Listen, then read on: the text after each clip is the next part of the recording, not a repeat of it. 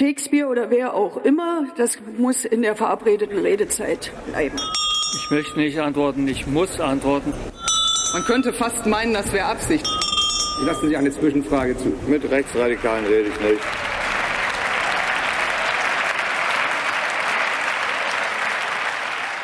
Guten Tag, hier ist der Bundestalk, der Polit-Podcast äh, der Taz. Wir, das Taz-Parlamentsbüro, reden hier jede Woche über das, was uns interessiert und was uns aufregt.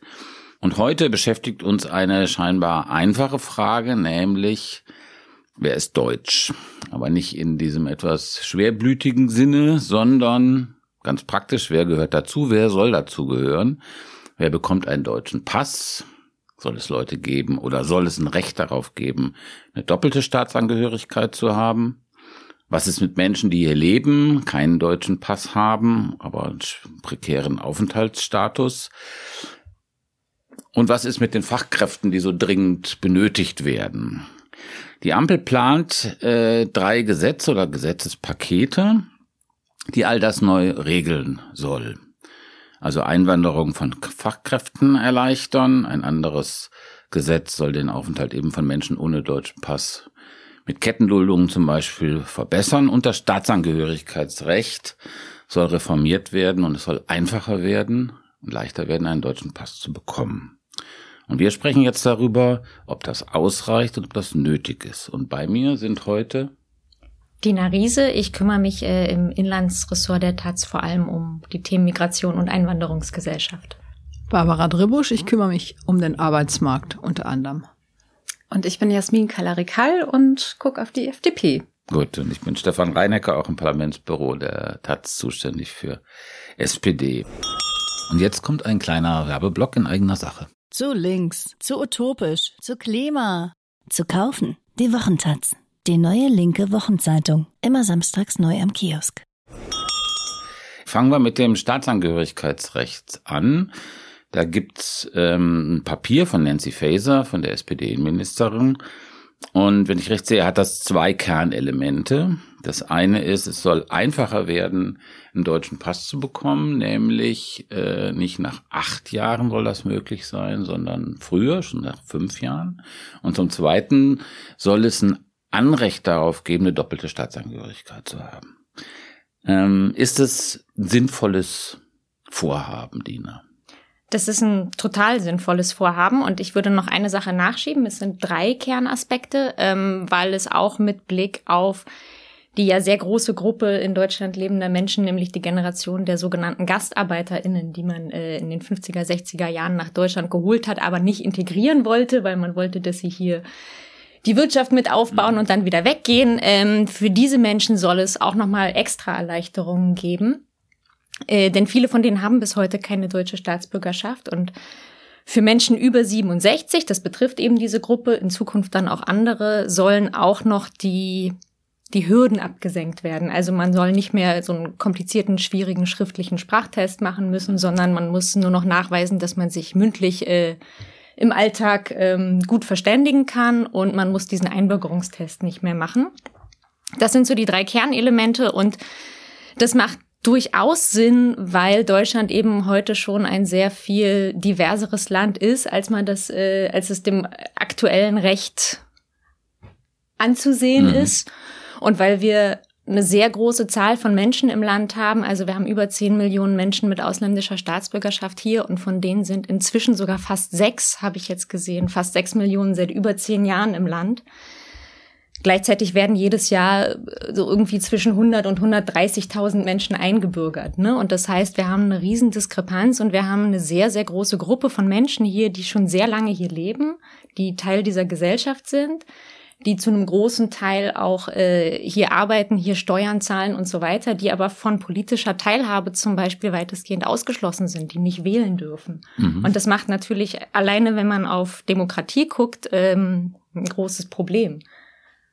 Das ist, ähm, darauf hat Scholz, glaube ich, auch kurz kürzlich hingewiesen, dass es eben ein Problem ist, wenn sozusagen das, äh, sagen wir, die Wohnbevölkerung und die Wähler, wenn sich das so weit unterscheidet und eine große Gruppe gibt, die nicht politisch partizipieren kann. Ähm, jetzt ähm, war ja auffällig in der Debatte, dass die äh, AfD also sofort, das war jetzt erwartungsgemäß, da sofort irgendwie in die Vollen gegangen ist und gesagt hat, das wäre hier der deutsche Pass zu Black Friday Bedingungen und Alexander Dobrindt, so der Mann fürs Grobe in der CSU, hat sowas ähnliches gesagt, hat gesagt, der deutsche Pass, die deutsche Staatsangehörigkeit würde verramscht. Ähm, was ist denn davon zu halten? Naja, ich finde das total ähm, fatal, das zu machen. Also, dass die AfD das macht, das finde ich ist nicht überraschend. Und auch die Union hat ja so eine gewisse Tradition. Ne? Also, die hat da einfach angeknüpft quasi an diese ganzen Diskurse, die man auch schon in den 90er Jahren hatte. Mhm. Wenn wir irgendwie Einbürgerung erleichtern, dann kommen irgendwie die Massen migrieren in unsere Sozialsysteme. Das ist so ein bisschen so das Schreckgespenst, was mhm. an die Wand gemalt wird. Und äh, das hat natürlich mit der Realität überhaupt nichts zu tun. Und ähm, wie Dina ja schon gesagt hat, es gibt total viele Menschen, die hier sind und ähm, keine deutsche Staatsbürgerschaft haben, damit sozusagen nicht äh, politisch partizipieren können. Und das liegt natürlich auch für viele Menschen daran, dass sie eben ihren alten Pass nicht abgeben möchten. Aus ja. unterschiedlichen Gründen. Ich glaube, bei dieser doppelten Staatsangehörigkeit ist es ja so, dass schon jetzt, oder ich habe mal geguckt, im Jahr 2020 war das so, dass zwei Drittel da die doppelte Staatsangehörigkeit eben behalten konnten, die den deutschen Pass bekommen, halt eben von dieser Zahl, die du gerade genannt hast, Dina, das sind ungefähr 120, 130.000 jedes Jahr. Und äh, ein Drittel eben nicht. Und ähm, insofern ist die Frage, wieso ist die Aufregung darüber so jetzt so groß von Seiten der Union oder auch von Seiten der FDP überraschenderweise?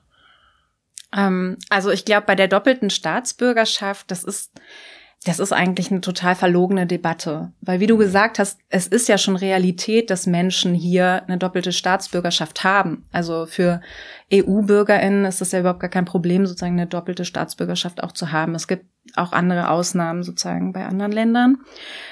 Aber es gibt Vorbehalte gegenüber bestimmten Gruppen und ich glaube, das wird aber nicht ausgesprochen. Also es geht darum, können wir das zulassen, dass man einen mhm. deutschen und einen türkischen Pass hat beispielsweise. Und ähm, das wird aber so getan, als wäre das, würde es irgendwie um eine rechtliche Frage gehen.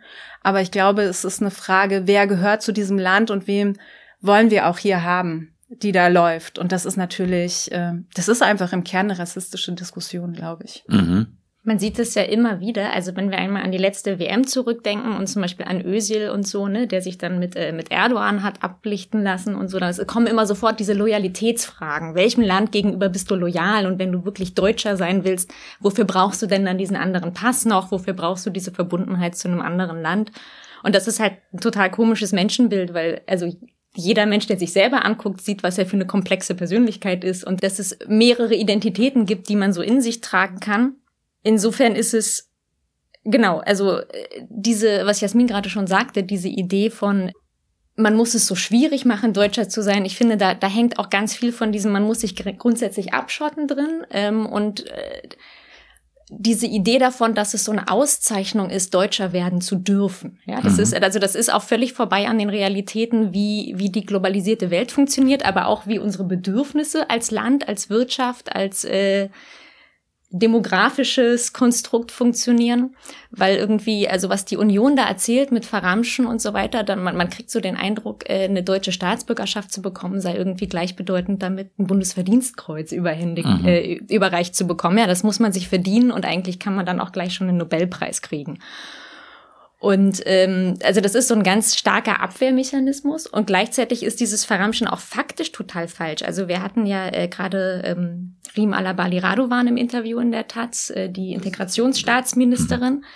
Und die hat das, finde ich, nochmal sehr gut gesagt. Die anderen Anforderungen bleiben ja alle gleich. Also man muss ähm, für den Erwerb des deutschen Passes meinst du? Genau, man mhm. muss äh, man muss Deutsch sprechen, man muss seinen Lebensunterhalt sichern, man muss sich zur freiheitlich-demokratischen Grundordnung bekennen, man muss diesen Einbürgerungstest machen und so weiter.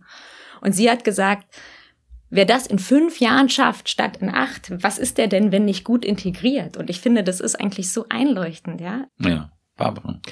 Ich wollte noch, ein bisschen um Verständnis werben für diesen Balanceakt, dass man eben doch Angst hat, es gibt eine sogenannte Einwanderung in die Sozialsysteme, damit es nicht völlig untergeht. Denn es gibt ja ein Vorbild oder eine Erfahrung, die man hat durch die in der Freizügigkeit der EU. Und da haben wir die Diskussion schon in den letzten Jahren gehabt, nach einem halben Jahr Arbeit in Deutschland hat man dann an, Anrecht auf Hartz-IV-Leistung. Das war zum Beispiel bei der Zuwanderung aus Rumänien und aus Bulgarien so. Und dann gab es eben die, es gab dann unterschiedliche Regelungen bei den Jobcentern ähm, und dann gab es eben diese Fälle von Leuten, die dann hierher kamen und Kindergeld bekommen ist ja jetzt auch noch, ne? Und wo man dachte, die arbeiten ja gar nicht richtig oder haben nur ein halbes Jahr eine Scheinselbstständigkeit oder irgendwas gehabt.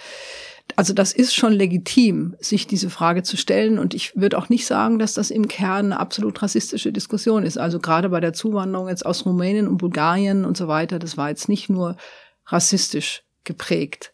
Mm, ich habe ja das vor allem im Hinblick auf die Staats, auf die doppelte mhm. Staatsbürgerschaft ähm, gemeint, weil da ist es ja, die Leute haben im Grundsatz kein Problem damit, wenn man irgendwie aus der USA einen als amerikanischen Pass hat und den deutschen oder den französischen und den deutschen. Das ist nicht das Problem. Das ist nicht der, darum geht's auch überhaupt nicht in dieser Debatte.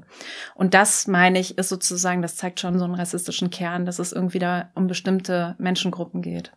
Und ne, die Sozialsysteme spielen tatsächlich aber diese Einbürgerungsfrage, also da werden so Debatten vermischt, ne? weil bei der Einbürgerungsfrage reden wir eben über Menschen, die seit fünf Jahren hier sind, die also nicht gerade erst kommen, und über Menschen, die ihren Lebensunterhalt selber sichern. Sonst erfüllen sie ja diese Kriterien überhaupt nicht. Mhm. Aber da kommt dann eben diese ganze diese ganzen drei Gesetze oder diese mehreren Gesetze, die du vorhin angesprochen hast, Stefan, die werden da in dieser Debatte auch mund mhm. durcheinander gemischt. Ne? Mhm.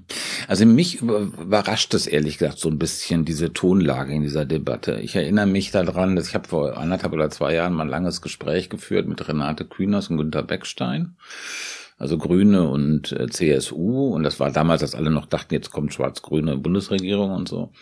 Und äh, zu meiner Überraschung habe ich, hab ich hab gedacht, die sind sich, liegen sich bestimmt die ganze Zeit bei vielen Themen in den Armen so. Und bei ein Thema ist ja ganz bestimmt, wo die aufeinander losgehen, das ist irgendwie Zuwanderung, Einwanderung, Staatsangehörigkeit.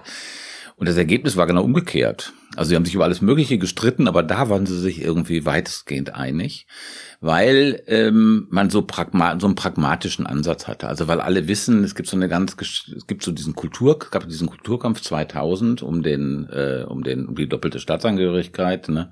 Roland Koch, Hessenwahl, wo kann man hier bei und gegen Ausländer unterschreiben? Ne? Ja. Und es gibt aber dann danach, war mein Eindruck, so eine von allen Seiten das Bewusstsein, Deutschland ist ein Einwanderungsland, das ist akzeptiert und man sieht die Sache irgendwie pragmatisch, ja. Und äh, also was weiß ich, in Ende 90er Jahre haben die Grünen Nürnberg noch, äh, hatten die noch äh, plakatiert, Günter Beckstein würde auch Jesus Christus ausweisen, ja. Aber das war dann nach meinem Eindruck im Grunde genommen so pragmatisch runtergepegelt. Und deswegen bin ich so ein bisschen verwundert darüber, dass das jetzt so einen unheimlichen Wumms hat diese, also so eine affektiven Wumms, insbesondere von Seiten der Union und der FDP. Ja, also man muss sagen, bei der FDP, da hatte ich im ersten Moment so ein Gefühl von, oh Gott, die blockieren schon wieder etwas, weil das ist ja schon so ein bisschen so eine Form, wie sie ihre Rolle in dieser Ampelregierung ähm, definieren, offenbar. Aber ich finde, es gibt tatsächlich auch noch mal einen Unterschied. Also zum Beispiel im Gegensatz zu der Bürger, ähm, Bürgergelddebatte. Da haben sie sich ja dann mit der Union verbündet und irgendwie äh, wieder Sanktionen, quasi mehr Sanktionen möglich äh, gemacht. Und das war aber schon immer die Haltung der FDP. Die fanden die Sanktionen schon immer gut und dann kam die Union und stand denen dann zur Seite. Und ähm, aber bei dieser Debatte um das Staatsangehörigkeitsrecht, ähm, da arbeiten sie wirklich gegen ihre eigenen Überzeugungen. Also wenn man auch in das Wahlprogramm der FDP reinguckt, die sprechen sich für eine erleichterte Einbürgerung aus und die wollen die doppelte Staatsbürgerschaft und also das war schon ein überraschender Moment, dass sie das gemacht haben. Also im Wahlprogramm steht drin Einbürgerung nach vier Jahren der FDP. Genau. Das ist schon verwunderlich, dass die jetzt sagen hier, also so ein bisschen in die Richtung gehen, nicht verramschen, die Wortwahl ist anders, aber ja. das Argument ist ähnlich. Aber äh, genau, der Generalsekretär Bijan Njesaray hat sich ja hingestellt und gesagt, jetzt ist nicht der richtige Zeitpunkt ähm, für eine Reform des Staatsbürgerschaftsrechts. Und dann hat er im gleichen, also so dann direkt anschließend gesagt, ähm, wir müssen auch irgendwie Fortschritte machen bei der konsequenten Abschiebung. Mhm. Und damit macht er einmal genau das, sozusagen diese Verknüpfung zwischen Staatsbürgerschaft und irgendwie Einwanderung. Und ich finde das nicht, also das ist nicht sauber das zu machen. Und das spielt sozusagen mit den Ängsten, die Menschen hier auch mhm. haben. Und es ist aber genauso, wie Dina gesagt hat, eine Staatsbürgerschaft wird nie verschenkt, sondern man muss, man legt in einem Land fest, was sind die Voraussetzungen und dann bekommt man die oder bekommt die nicht, wenn man die Voraussetzungen erfüllt oder nicht. Und das finde ich äh, wirklich, also ich finde das wirklich ein schäbiges Verhalten, muss ich sagen, weil die machen das nur, weil sie so schlecht dastehen in der Ampel. Also sie haben jetzt irgendwie alle Langtagswahlen, irgendwie haben sie verloren. Ähm, sie verlieren irgendwie an Zuspruch und ähm, das reicht ihnen sozusagen, um mhm. dagegen ihre Überzeugung zu handeln. Es ist bestimmt aber kein besonders hilfreiches Mittel, um aus so einer miesen Situation rauszukommen, wenn man gegen sein eigenes Wahlprogramm agitiert. Dina. Ich glaube, was bei der FDP auch noch eine Rolle spielt, ist, dass wir ja in dieser Ampelkoalition, wenn man auf migrationspolitische Themen guckt, ziemlich klar zuordnen kann, was die Grünen wollten, was die FDP wollte. Bei der SPD ist es mal so, mal so. Aber es gibt eben so ein paar Sachen, wie zum Beispiel diesen Migrationsbeauftragten, der ja aus Sicht der FDP vor allem ein Rückführungsbeauftragter sein soll. Mhm. Oder auch diese angekündigte Rückführungsoffensive. Ähm, die im Koalitionsvertrag stehen. Und ich glaube, die FDP ist aber stinksauer, dass jetzt die ganzen anderen Sachen oder ein großer Teil der anderen Sachen, die erstmal Sachen erleichtern, Sachen vereinfachen und so, dass die zuerst kommen. Und deswegen kommen die gerade so mit, aber wo sind denn hier unsere, die Sachen, die uns wichtig waren? Mhm. Warum kommt denn alles andere zuerst? Und deswegen wollen wir jetzt bitte, ähm, dass irgendwie diese Dinge hinten angestellt werden und erstmal der Rückführungsbeauftragte oder der Migrationsbeauftragte eingesetzt wird. Und dann soll das bitte außerdem noch die Personalie sein, die wir gerne möchten. Da ist äh, Stamp ja manchmal im Gespräch. Und Stamp der frühere NRW-Minister, genau, der Liberale. Hm. Genau. Und ähm, und ich glaube, insofern ist das auch so ein sozusagen so ein Kräftespiel, Kräftemessen innerhalb der Koalition und so ein, naja, aber schon trotzdem also so eine Mhm. Irgendwie kindische Trotzreaktion, ne? Aber ganz kurz nochmal zurück wenn, zu diesem 2000. Ich erinnere mich da noch dran an diese, äh, das war so rot-grün und die wollten das Staatsangehörigkeit so reformieren und, ne, und haben ja auch viel geschafft und aber an dieser doppelten Staatsangehörigkeit sind sie dann gescheitert und auch so ein bisschen naiv. Sie haben gesagt, wir machen das einfach und haben überhaupt nicht einkalkuliert, äh, diese Neiddebatte, die es dann gab, die von der Union natürlich dann aufgemacht wurde, ja, die haben dann was mehr als Deutsche haben. Die haben einen Pass mehr. Ja, und auf dieser Klaviatur haben die gespielt und Rot-Grün war damals, ist wie so unter die Dampfwalze gekommen. Die hatten irgendwie gar keine richtigen Argumente mehr, die hatten auch damit auch nicht gerechnet. Also wiederholt sich jetzt so eine Naivität von Seiten von Rot-Grün in dieser Frage? Unterschätzen die da was? Ich glaube nicht. Also ich glaube, die Reaktionen waren vorhersehbar. Ich finde die auch nicht überraschend. Mhm. Ähm, ich glaube trotzdem, dass man, dass es richtig ist, dieses vorhaben, jetzt auch durchzuziehen, weil diese, ne, diese Reaktion aus Teilen der Gesellschaft und aus der Union, die wird es immer geben. Und man muss jetzt eben aber ähm, die besseren Argumente haben. Und ich finde, bisher argumentiert die Ampel auch sehr gut, warum das sinnvoll ist, auch im Gesetzentwurf. Ähm, auch mit Blick ja zum Beispiel, und ich finde, es macht durchaus Sinn, in bestimmten Punkten das mit Einwanderung zu verknüpfen, nämlich wenn man sagt, wir wollen doch Fachkräfte herholen, wir wollen ein attraktives Land sein und dann kann man doch den Leuten nicht sagen, kommt her, arbeitet hier, aber Teil der Gesellschaft dürft ihr auch in, dürft ihr auf Jahre hinaus nicht werden, egal, äh, ne, sozusagen. Mhm. Ähm, wir wollen, wir wollen hier äh, von euch profitieren, aber euch nichts zurückgeben. Äh, und insofern finde ich es, ähm, da muss man jetzt irgendwie durch. Und ich glaube, die Gesellschaft, die Gesellschaft ist soweit, die ist bereit dafür. Ja, wir haben irgendwie mhm. über ein Viertel Anteil Menschen mit Migrationsgeschichte im Land. Äh, die politischen Mehrheiten sind so, dass wir diese Regierung haben und mhm. Jasmin. Also ich bin mir sicher, ähm, dass diese Reform auch stattfinden wird, auch dass die FDP das mittragen wird. Ich glaube, dass es eigentlich unter diesen drei Parteien doch einen relativ großen Konsens gibt, äh, was man erreichen möchte. Und ähm, aber es gibt Unterschiede, was die unterschiedlichen Parteien dann eher so nach vorne stellen, würde ich sagen. Also die Grünen haben keine Lust zu sagen, wir schieben konsequent ab wollen sie aber trotzdem. Und ähm, die FDP sagt dann halt irgendwie so ein bisschen Law und Order mäßig, ähm, wir schieben konsequent ab. Und das ist natürlich schon auch ein Signal, was sie eine bestimmte Wählerschaft geben. Nämlich die, die FDP, das darf man nicht vergessen, das hat man auch so bei den verschiedenen Wahlen gesehen, die verlieren auch sehr viel an die AfD. Und sie stehen im demokratischen Spektrum quasi in Konkurrenz mit der Union. Also sie wollen sozusagen dieses Konservative bedienen. Und ich glaube, so muss man auch das Agieren der FDP einordnen. Mhm. Und wenn man sich dann aber nochmal ganz genau anguckt, was die FDP jetzt konkret kritisiert an diesem Staatsangehörigkeitsrecht, dann sind das irgendwie so zwei Popelsachen. Genau. Ne? Jasmin, vielleicht erzählst du nochmal kurz, was da genau die... Nee, mach mal. Okay, äh, also ne, die sagen einerseits, man soll die doppelte Staatsbürgerschaft nicht unendlich vererben können. Und äh, der zweite Punkt war, ähm, was war der zweite Punkt?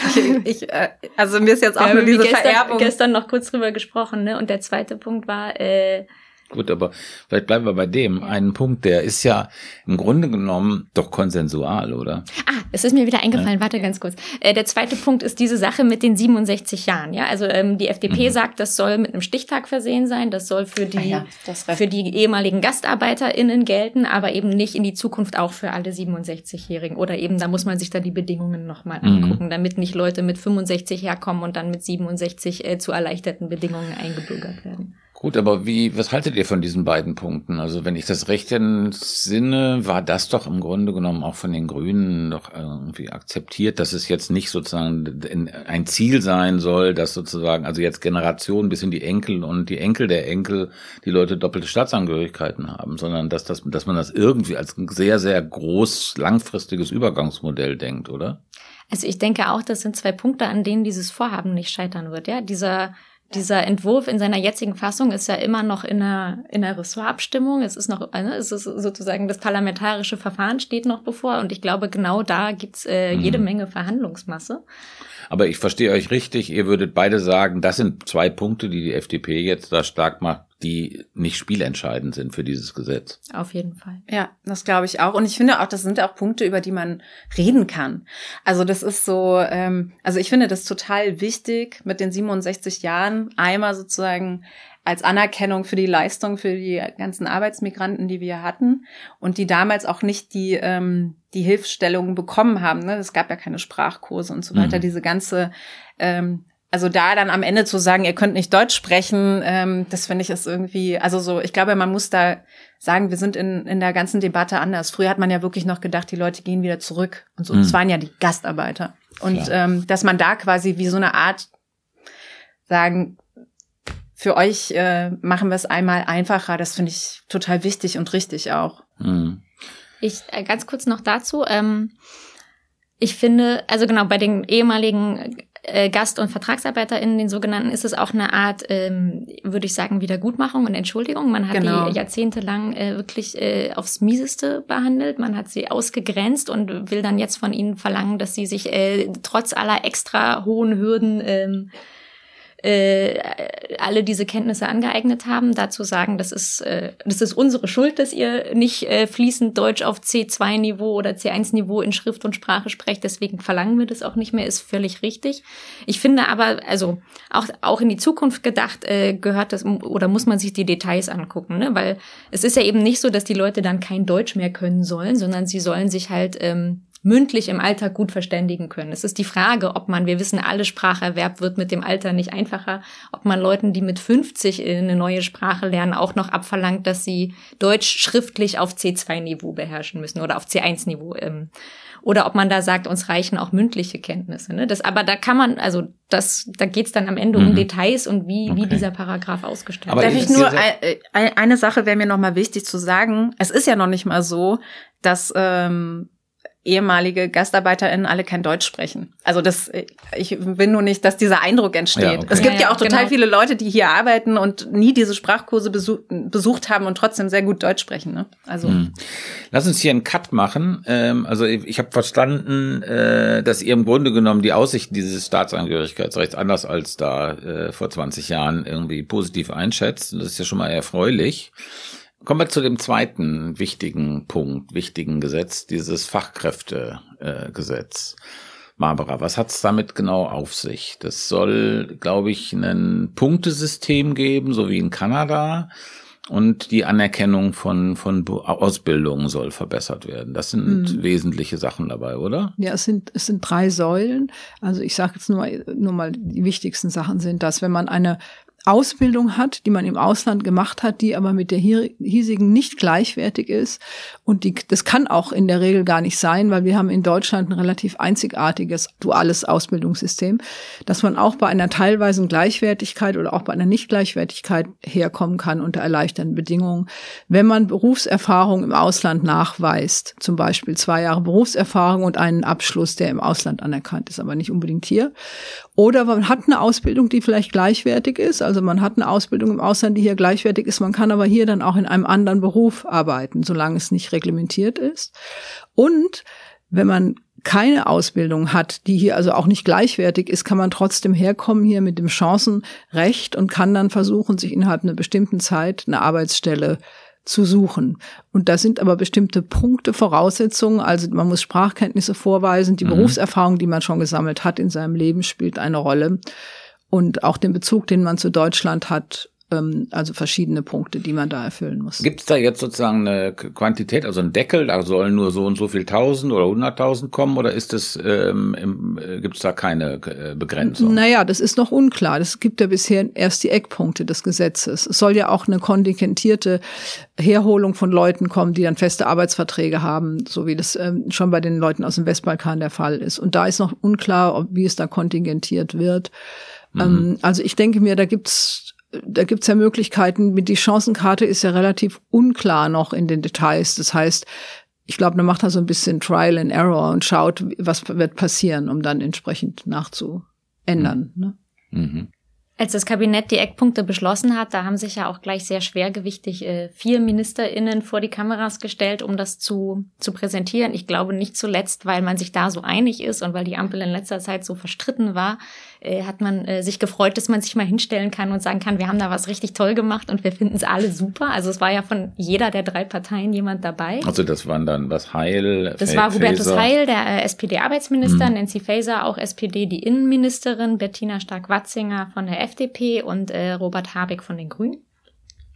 Und äh, Habeck hat das Ganze auch. Äh, Bildungsministerin. Äh, genau, die Bildungsministerin mhm. und der Wirtschaftsminister. Mhm. Und, äh, und Habeck hat das Ganze auch gleich eingeläutet mit, das war super Teamwork und so ein mhm. Gesetz kann nur die Ampel machen und wir sind richtig toll. Und er hat aber auch gesagt, mhm. äh, dass es eben nicht reicht, dieses Gesetz gemacht zu haben und zu denken, dann läuft alles, sondern er hat es auch zur obersten Priorität politisch erklärt zu schauen, wie funktioniert das Ganze und wo müssen wir dann hinterher vielleicht noch nachsteuern und so. Von daher, das, was Barbara sagt mit diesem Trial and Error, das äh, stimmt vermutlich und macht aber ja auch Sinn, weil das, man fängt da jetzt neue Sachen an und muss mal schauen, wie es klappt man die größere Frage gestellt. Also die Zahl, die ja immer so durch äh, die durch die äh, durch die Medien geht, sind diese 400.000. Also Deutschland braucht 400.000 Arbeitskräfte jedes Jahr wegen Demografie und Boomergenenrente und so.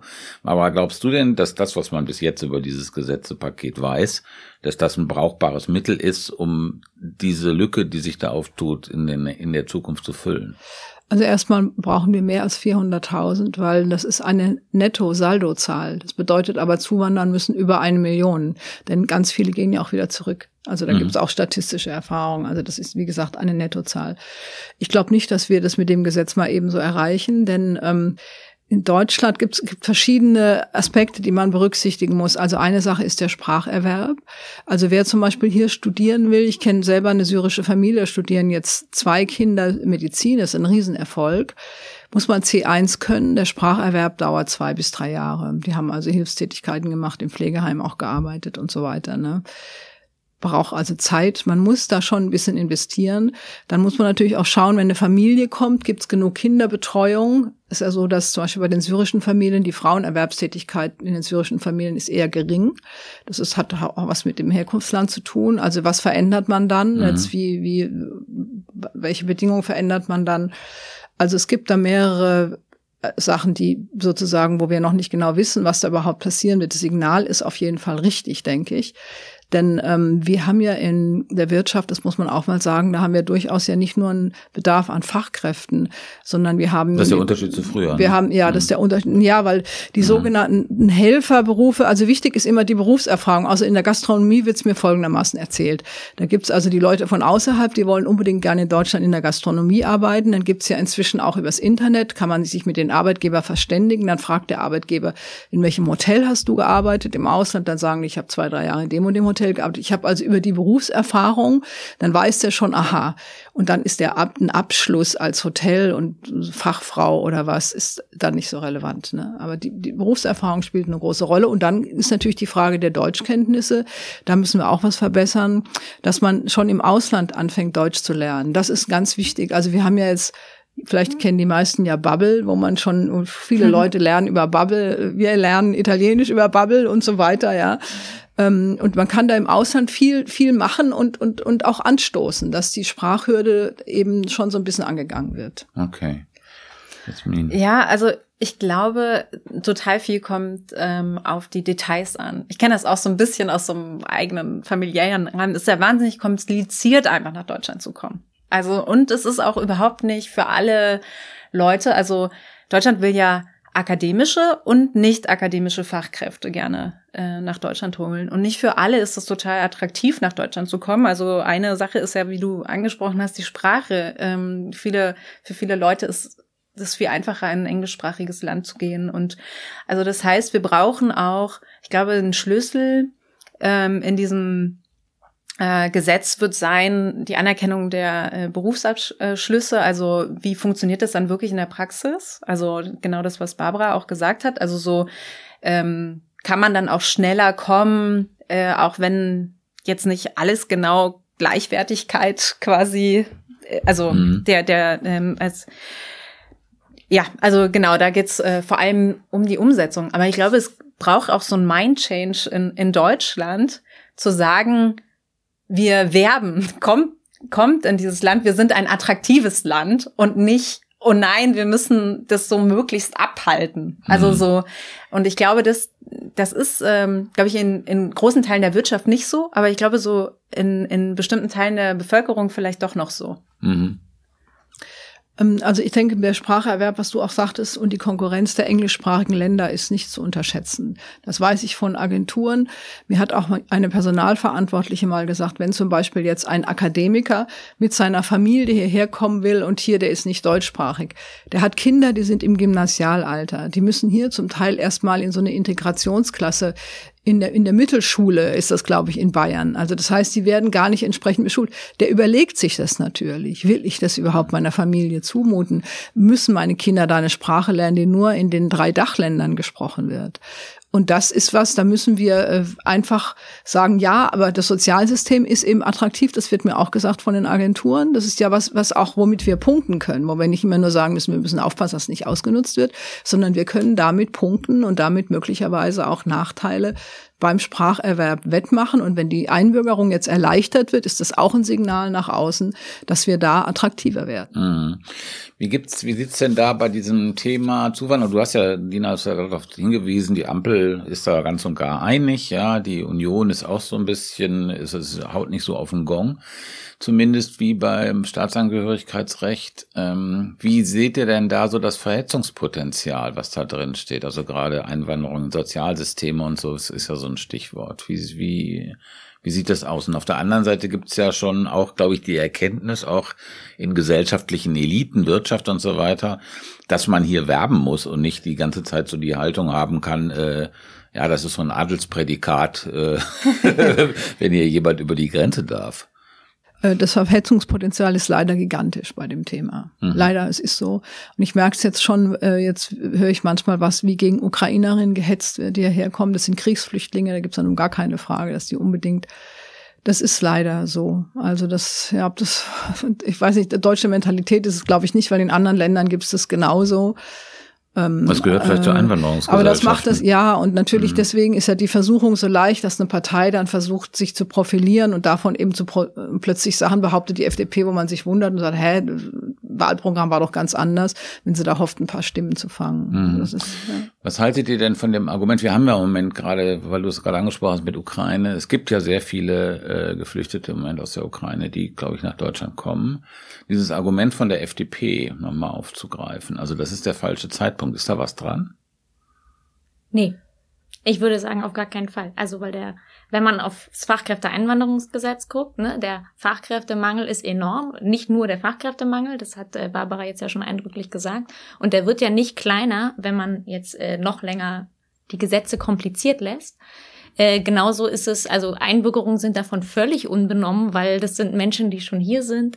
Äh, beim Chancenaufenthaltsrecht, wo es ja um langjährig Geduldete geht, ist mhm. es genauso. Diese Menschen sind hier und unter total prekären Bedingungen. Und äh, ich würde sagen, gerade in einem Moment, wo man große Zahlen an Menschen hat, die hierher flüchten, ist es doch umso wichtiger dafür zu sorgen, dass möglichst viele von den Menschen, die eh schon da sind, gut integriert sind, sich gut integrieren können, gut integriert werden auch von der Gesellschaft. Ne? Also weil ähm, warte, wir, wir reden irgendwie über die äh, großen Probleme bei der Unterbringung von neu ankommenden Geflüchteten. Das ist unter anderem auch deswegen problematisch, weil wir jahrelang äh, Geflüchteten, die schon hier sind, verboten haben, aus Unterkünften auszuziehen. Ja, also Integration hilft auch denen, die, äh, Integration derer, die schon hier sind, hilft auch denen, die neu ankommen und hilft der Aufnahmegesellschaft, das zu managen. Genauso wie wir bei den UkrainerInnen jetzt gesehen haben, dass es ähm, hilfreich ist, wenn man ihnen diese Wege von Anfang an eröffnet, also Sprachkurse von Anfang an zu öffnen, äh, Menschen auch äh, ein bisschen Freiheit zu lassen darin, wo sie sich hinbewegen wollen, weil sie dann in ihre Netzwerke gehen, die sie unterstützen und nicht nur vom Staat oder von ehrenamtlichen Initiativen unterstützt werden müssen. Und insofern würde ich sagen, es ist genau der richtige Zeitpunkt für mhm. diese Gesetze.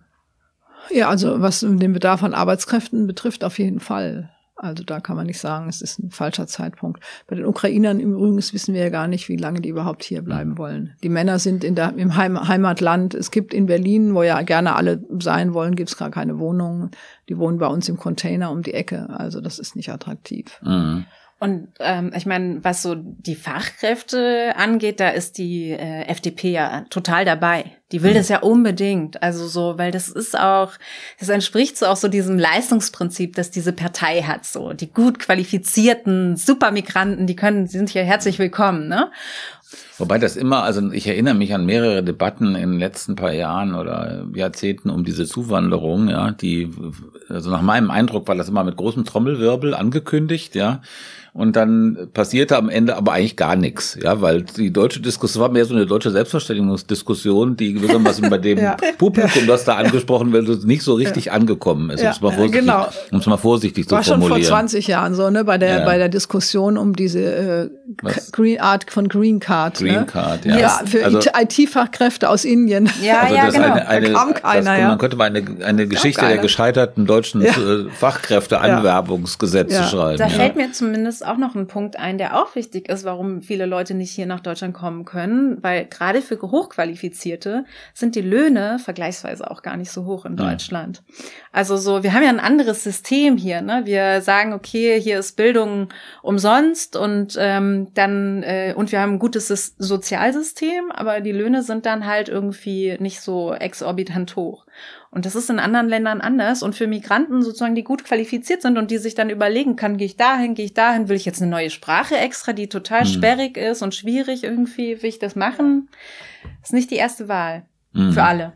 Ja, aber du hast einen Vorteil, du kannst umsonst hier studieren. Die Kinder ja. werden später, es kostet nicht diese genau. gigantischen Summen wie in anderen Ländern und du hast eine Gesundheitsversorgung über die gesetzliche. Das, genau, das genau, eben, das, das meinte Das ist eigentlich das, was man am meisten punkten kann, sagen wir also die Wir brauchen Agenturen. die Einwanderung in die Sozialsysteme, sagt Ja, auf eine verrückte Weise müssen wir mit den ja. Sozialsystemen werben. Ne? Mhm. Also jedenfalls bei diesen Hochqualifizierten spielt das eine Rolle, ne? weil es mit den Löhnen stimmt ja. Aber ich finde, diese Werbekampagnen, das wird auf jeden Fall, also ne, das ist ja auch Teil der Fachkräfteeinwanderung, zu sagen, wir müssen wirklich offensiv werben.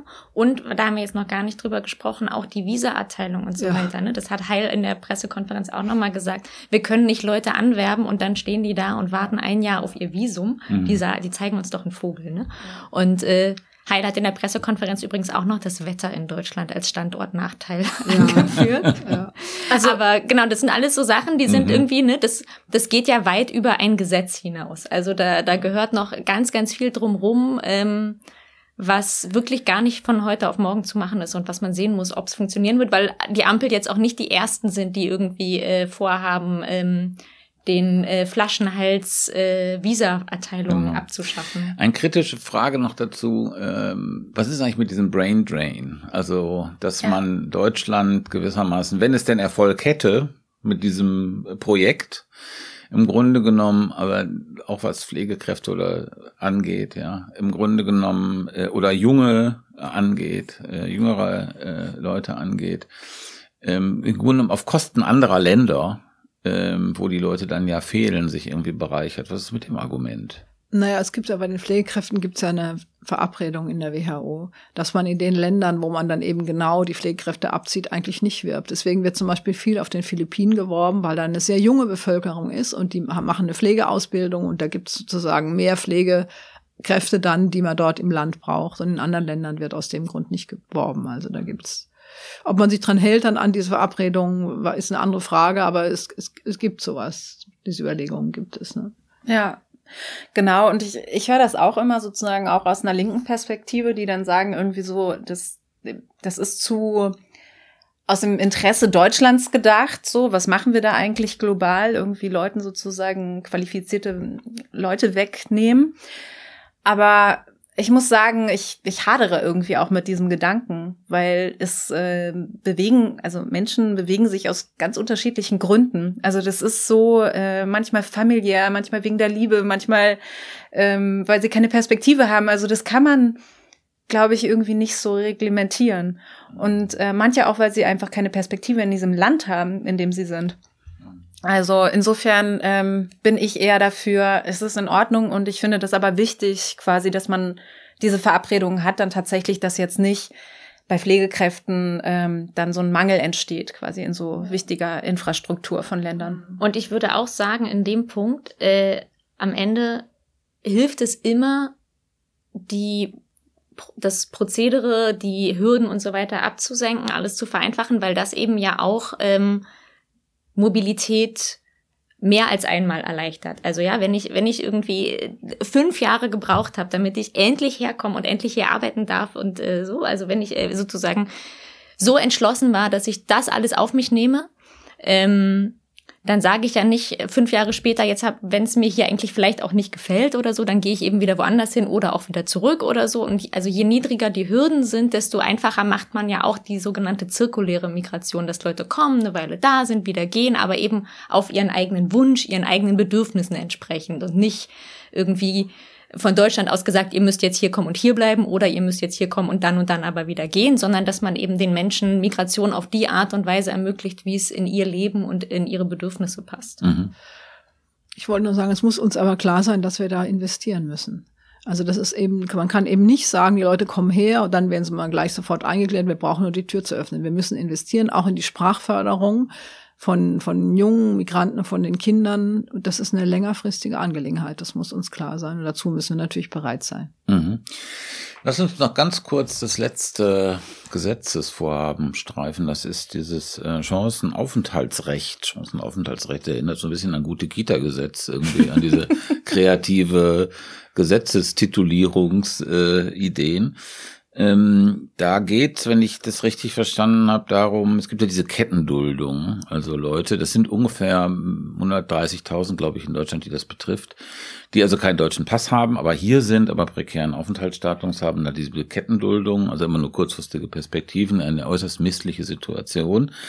Und die sollen, äh, deren Status soll jetzt verbessert werden. Wie genau? Tina? Also das Chancenaufenthaltsrecht, genau diese ungefähr 130.000, da geht es um Menschen, die seit vielen Jahren geduldet in Deutschland sind, also eigentlich ausreisepflichtig, aber ähm, nicht abgeschoben werden können. Auch das aus ganz verschiedenen Gründen, weil ähm, weil die Herkunftsländer sie nicht zurücknehmen, weil in ihren Herkunftsländern ihnen äh, unmenschliche Behandlung droht, ähm, weil äh, Unterlagen mhm. fehlen oder oder. Also es gibt ganz, ganz verschiedene Gründe. Es ist keineswegs so, dass das alles Leute sind, die äh, man eigentlich dringend loswerden muss, die sich aber ähm, widrigerweise dem widersetzen. Und genau, und für viele Menschen reiht sich das eben seit Jahren aneinander. Immer wieder dieser prekäre Aufenthaltstitel, der auch wirklich mit, ähm, mit äh, vielen Einschränkungen, wenigen Rechten verbunden ist und mit einer großen Unsicherheit, weil es immer wieder verlängert wird. Und da sagt die Ampel jetzt, ähm, wer zu einem Stichtag Oktober diesen Jahres äh, seit mindestens drei Jahren in Deutschland geduldet oder gestattet war, ähm, der soll, wenn er auch noch, also der soll äh, für 18 Monate ein Aufenthaltsrecht auf Probe bekommen sozusagen, um in der Zeit äh, die übrigen Bedingungen für ein Bleiberecht zu erfüllen. Also Identität klären, ähm, den Lebensunterhalt selbst verdienen und so weiter. Ausgenommen davon sollen mhm. StraftäterInnen sein. Und ähm, genau, und damit möchte man eben diesem jahrelangen Problem von Kettenduldungen entgegen. Das ist so was ähnliches, was es, glaube ich, in Frankreich und Belgien schon relativ lange gibt, diese Legalisierung von Sans-Papier-Leuten. Das ist das deutsche, die deutsche Pendant dazu, oder? Das sind ja keine Sans-Papier, die sind ja offiziell geduldet. Das ist ja, Okay. das ist ja quasi Mhm. so ein Status, den man haben kann, geduldet zu sein. Mhm. Der ist natürlich überhaupt nicht besonders toll, dieser Status. Ähm, und vor allem nicht, wenn der jahrelang besteht. Ist das, aber ist, glaubst du denn, Lena, dass das mit diesen Bedingungen, das sind ja auch noch Lebensunterhalt selbst bedienen, äh, verdienen 18 Monate, ähm, wenn man jetzt sagt, diese, sich diese Gruppe von diesen 130.000 Leuten anguckt, ist das ein, wird das dazu führen, dass diese prekäre Aufenthaltsexistenzen wirklich relevant abnehmen? Oder ist das mehr ein sehr kompliziertes Gesetz, was an einer Realität vorbeigeht? Ich würde vermuten, dass das ein paar Menschen hilft und das ist auch gut und das ist an sich eine total gute Idee. Es gibt ein paar Fallstricke, die leider äh, so relevant sind, dass es sehr vielen Menschen nicht helfen wird und vor allem wird es Kettenduldungen nicht in die Zukunft gedacht abschaffen. Es ist nicht nachhaltig, weil es eben mit einer Stichtagsregelung versehen ist. Also es ist nur für die Fälle, die dann jetzt schon über drei Jahre äh, hier sind.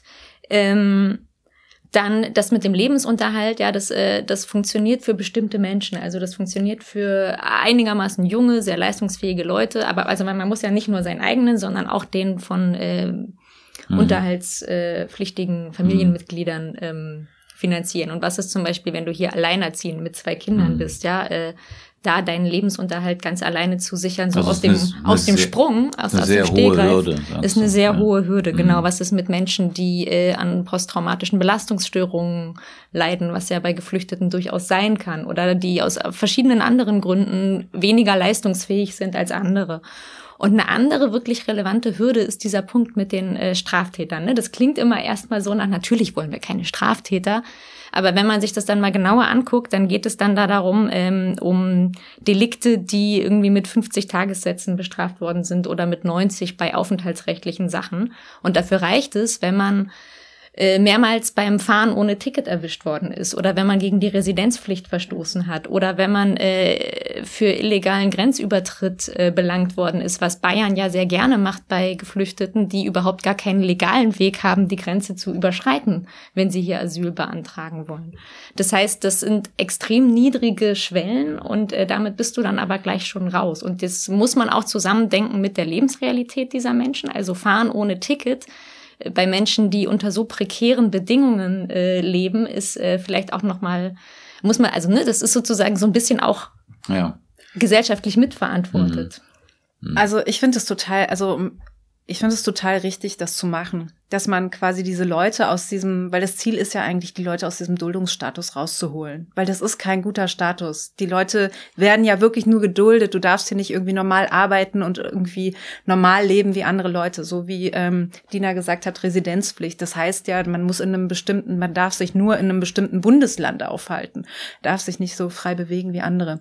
Und diese diese ganzen Gesetzesvorhaben, die wir jetzt besprochen haben, die zielen ja eigentlich darauf ab, dass man sagt, okay, wir stärken die regulären Wege, ähm, dass Menschen legal nach Mhm. Deutschland kommen können. Und, und in der Hoffnung, dass weniger Leute quasi über den Asylweg ähm, nach Deutschland kommen, wenn sie vielleicht gar nicht die Genfer Flüchtlingskonvention oder sowas erfüllen, sondern weil sie ähm, ja, ich weiß gar nicht, wie man das äh, nennt, aus Armut oder wie auch immer sozusagen einen Asylantrag stellen, aber vielleicht diese Voraussetzung für einen Flüchtlingsstatus gar nicht erfüllen. Und äh, das ist ja so ein bisschen diese Idee zwischen von diesen. Ja. Und gleichzeitig auch ja die Rückführung zu stärken. Ähm, ganz, ganz kurz, äh, aber ne, sozusagen, man sagt sich einerseits, man baut diesen Altbestand jetzt ab und dann sorgt man dafür, dass gar nicht mehr so viele neue Duldungen Mhm. obendrauf kommen. Das geht aber so nicht auf, weil Mhm, wenn wir uns verstehe. auch angucken, wer heute geduldet ist, ja, das sind Menschen aus Afghanistan, aus dem Irak und so weiter.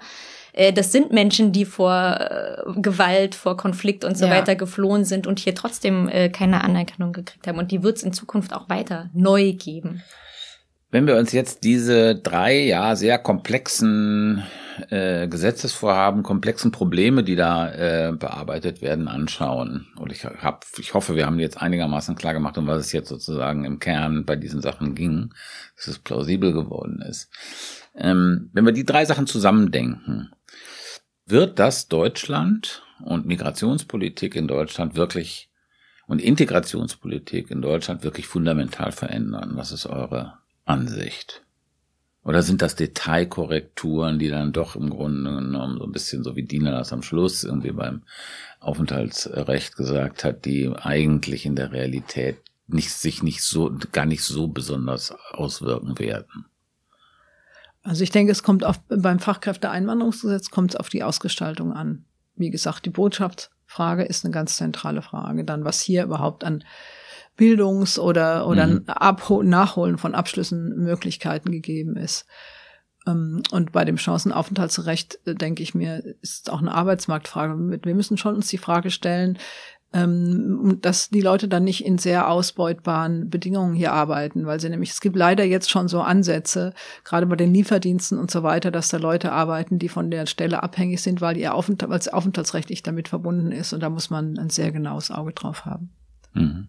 Also ich finde, die Botschaft, die in den verschiedenen dieser Gesetze drinsteckt, eine der wichtigen Botschaften ist äh, wirklich zentral und die ist auch was, was es unter der GroKo nicht gegeben hätte, nämlich, dass man sagt, ähm, wir erkennen an, dass die Realität so ist, wie sie ist, dass die Menschen hier sind, dass Menschen herkommen und dass Deutschland ein Einwanderungsland ist. Ja, damit hat sich die Union nicht nur vor 20 Jahren, sondern auch 2019, als das erste Fachkräfteeinwanderungsgesetz verabschiedet worden ist, noch sehr schwer getan. Ich erinnere mich an die Pressekonferenz, in der Horst Seehofer, der CSU-Innenminister damals, das vorgestellt hat und JournalistInnen ihn schon fast schadenfroh gefragt haben, ob Deutschland jetzt ein Einwanderungsland ist. Mhm. Und er hat sich so geziert und er hat so mhm.